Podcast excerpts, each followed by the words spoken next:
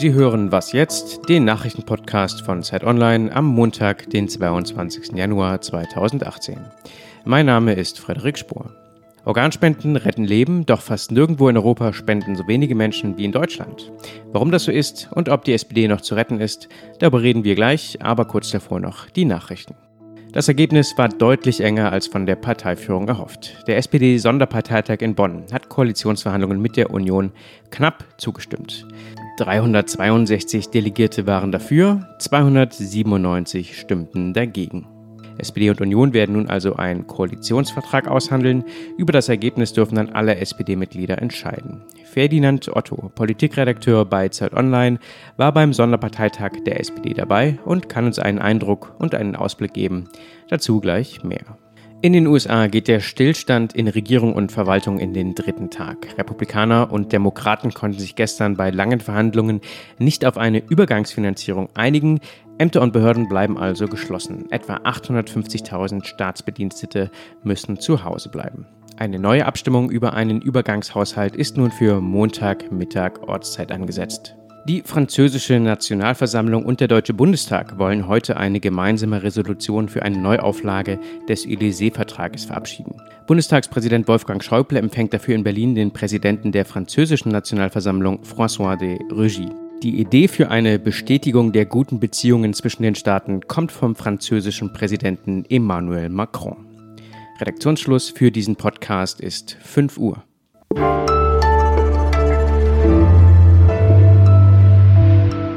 Ich bin Wiebke Nauhauser. Hallo. Es war zwar nur ein kleiner Schritt auf dem Weg zu einer neuen großen Koalition, aber trotzdem harte Arbeit. Der SPD-Sonderparteitag in Bonn hat gestern in der Mehrheit für Koalitionsverhandlungen mit der Union gestimmt. Zeit Online Politikredakteur Ferdinand Otto war beim Parteitag in Bonn dabei für uns und ich habe ihn direkt danach gefragt, wie die Stimmung war. Und zwar genauso angespannt, wie es am Bildschirm schien. Ja, das war's. Also das hat sich auch schon abgezeichnet hier in den letzten Tagen, wenn man mit Delegierten gesprochen hat, wenn man mit äh, Genossen SMS hin und her geschrieben hat. Alle sind davon ausgegangen, dass es ein sehr, sehr enges Ding werden würde und ähm, dass die Partei tief gespalten ist in zwei fast gleich große Lager. GroKo ja, GroKo nein. Was für ein Signal sendet denn jetzt dieses relativ knappe Ergebnis äh, an die Union, was die anstehenden Koalitionsverhandlungen angeht? Weil es gibt ja so Kernknackpunkte, die bei den Sondierungen schon oder die jetzt bei diesen zwei Lagern für hohen Puls sorgen. Ja, das kann zwei Sachen bedeuten. Also zunächst mal ist es natürlich nie gut, wenn ein Parteichef so ein schlechtes Ergebnis bekommt. Martin Schulz geht also mit einer schweren Hypothek da jetzt in die Koalitionsverhandlungen. Aber auf der anderen Seite heißt natürlich dieses knappe Ergebnis auch für die Union, hey, wir müssen der SPD wirklich vielleicht noch ein, zwei Brocken hinwerfen, weil wir erinnern uns, am Ende von den Koalitionsverhandlungen soll noch mal die gesamte SPD-Mitgliedschaft äh, über den Koalitionsvertrag abstimmen. Also das kann schon auch ähm, nicht ganz schlecht sein für die SPD, jetzt in Koalitionsverhandlungen zu gehen mit so einem engen Ergebnis. Und äh, mit welchem Gefühl sind äh, die Delegierten da aus dem Saal gegangen? Weil es ist war keine herausragende Führungspersönlichkeit da, die das Ruder gerissen hätte. Martin Schulz hat sehr verhaltenen Applaus bekommen. Andrea Nahles war impulsiv wie immer, aber ist jetzt auch nicht die, die alle mitnimmt. Aber es geht ja nicht mehr und nicht weniger darum, ob diese Partei überhaupt überlebt. Also wie geht es den Leuten? Genau, das war die große Frage. Wie äh, wird die SPD, wird es die SPD in 10, 20 Jahren noch geben oder wird sie das Schicksal erleiden, dass äh, Sozialdemokraten in Frankreich und in den Niederlanden und in Italien erlitten haben? Also das war, es ging sowohl für GroKo-Gegner als auch Befürworter Sie sahen beide das Schicksal ihrer Partei bedroht. Und ähm, irgendwie sind hier alle, eigentlich mit denen man so spricht, mit einer sehr gedrückten Stimmung hier rausgegangen, weil selbst diejenigen, die die Große Koalition befürwortet haben, haben das irgendwie eher aus Vernunftgründen gemacht, als jetzt aus Herzensgründen. Ähm, das bedeutet, äh, jede, jeder Delegierte hier hätte sich eigentlich gewünscht, dass man jetzt äh, vier Jahre Opposition machen kann, gegen Jamaika sein kann und sich da irgendwie neu sortieren kann in der Opposition. Also selbst die Befürworter haben hier eher eine Kopfentscheidung als eine Herzentscheidung getroffen. Das heißt, die Stimmung war jetzt irgendwie auch sehr bedrückt, relativ gespenstisch. Es gab ganz, ganz wenig Applaus, nur als das Ergebnis verlesen wurde und als das dann klar wurde. Ähm, das war schon eine merkwürdige ruhige Stimmung hier. Vielen Dank an Ferdinand Otto beim SPD-Sonderparteitag. Wir haben gesprochen direkt nachdem das Ergebnis der Abstimmung gestern verlesen wurde. Pro GroKo also mit ganz lautem Zähneknirschen.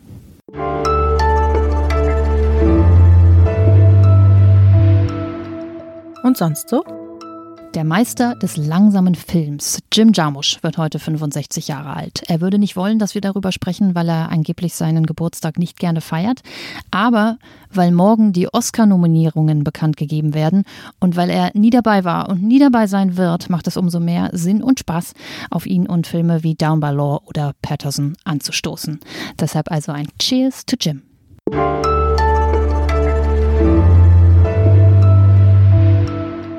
Ja, retten wir Deutsche denn etwa nicht gerne Leben? Immer weniger spenden Organe. Nur 769 haben im Jahr 2017 gespendet. Ein neues historisches Tief. Wir wollen darüber sprechen mit Zeit Online-Redakteur Jakob Simmank. Jakob, um die Zahl einordnen zu können, wie viele Wartende stehen denn diesen 769 Spendern gegenüber?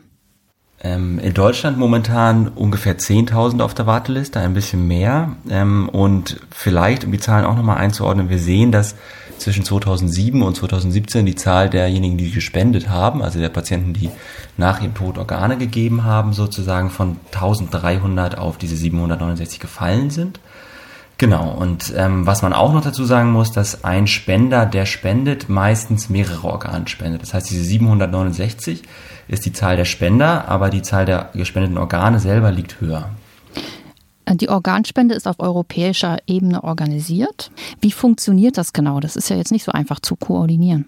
Das stimmt auf jeden Fall. Also man muss dazu sagen, dass es ähm, einen großen Ver Verband gibt von ähm, Ländern, die sich bei Eurotransplant organisieren. Das sind zum Beispiel Belgien, Holland, Deutschland, Kroatien, Ungarn, Österreich, Slowenien. Und die haben eine gemeinsame Liste an Patienten, die ein Organ brauchen. Und äh, je nachdem, wo quasi jemand gerade spendet, schaut man auf die Warteliste und sagt, wer in diesen Ländern braucht denn jetzt am dringendsten, sagen wir mal, eine Leber oder eine Niere. Und dann koordiniert man, dass der diese auch bekommt, also über die Ländergrenzen hinweg.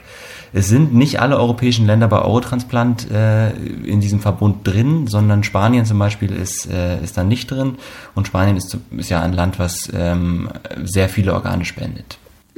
Und ähm, wie kommt es jetzt, also dass wir Deutsche so wenig spenden und dass andere mehr spenden? Das ist eine gute Frage. Also ich glaube, ähm, dass das Wichtigste ist, dass wir nicht so eine richtige Kultur der Organspende haben in Krankenhäusern. Das heißt, Ärzte denken nicht so richtig daran, Angehörige denken auch nicht so richtig daran. Also ähm, wenn man sich Spanien anschaut, da wird sehr früh angefangen, Patienten ausfindig zu machen, die potenziell Organe spenden können. Da wird sehr früh und sehr gezielt mit den Angehörigen und den Patienten gesprochen. Und das folgt dann auch gewissen Protokollen, Gesprächsprotokollen. Und so identifiziert man sehr schnell die Menschen, die Organe spenden könnten. Das passiert bei uns nicht ganz so gut. Und ähm, es ist auch so, dass wir zum Beispiel ähm, jetzt erst seit 2012 angefangen haben, richtig Transplantationsbeauftragte verpflichtend zu haben an Kliniken. Die gibt's in Spanien schon viel länger.